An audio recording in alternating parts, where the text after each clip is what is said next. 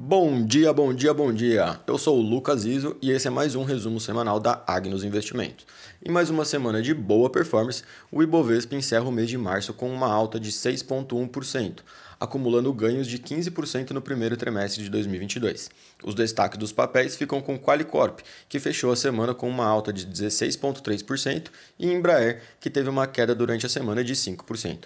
No cenário político interno, a semana foi marcada por mais uma mudança no comando da Petrobras, realizada pelo presidente Jair Bolsonaro, onde o general Joaquim Silva Luna não foi reconduzido ao cargo de CEO. Com isso, o nome de Adriano Pires, especialista em energia, foi indicado para o posto.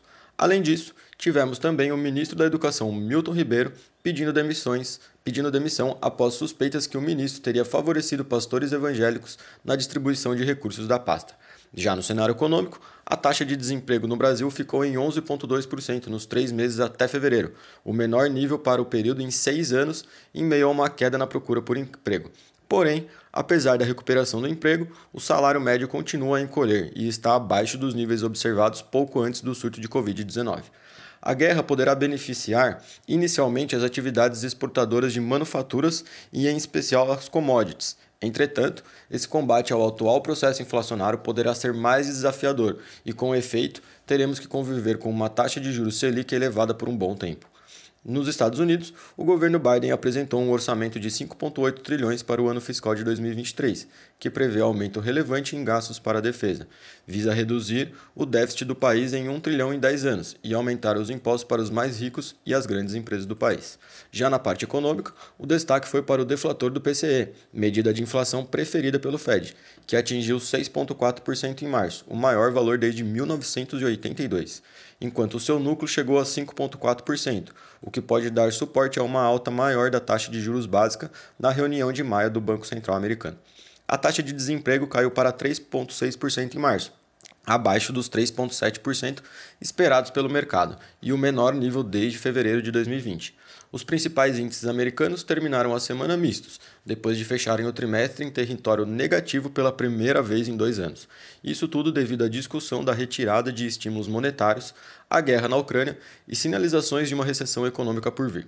Já na Ásia, a China segue sofrendo com o aumento de casos do coronavírus no país e a política de tolerância zero.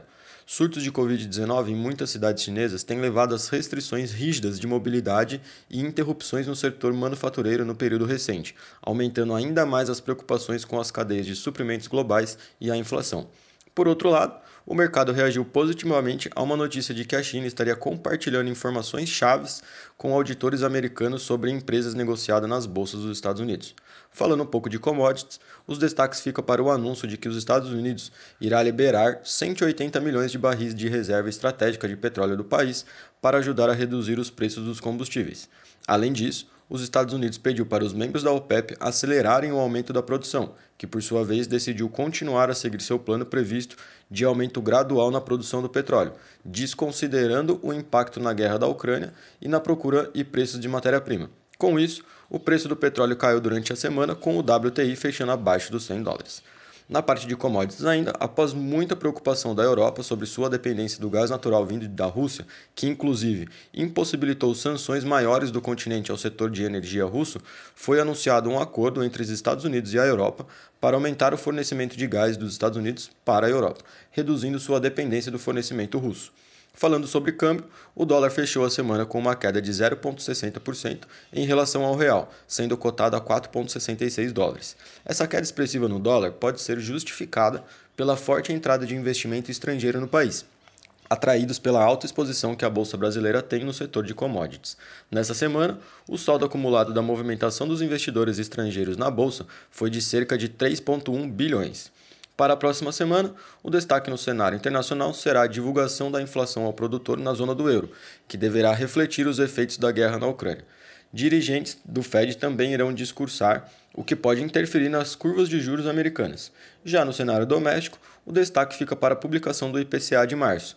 Também, ao longo da semana, serão divulgados o resultado primário do setor público consolidado e dados do setor externo referentes a fevereiro. Este foi mais um resumo semanal da Agnos Investimento. Espero que tenham um ótimo final de semana e bons negócios na próxima semana que inicia. Um grande abraço, tchau, tchau!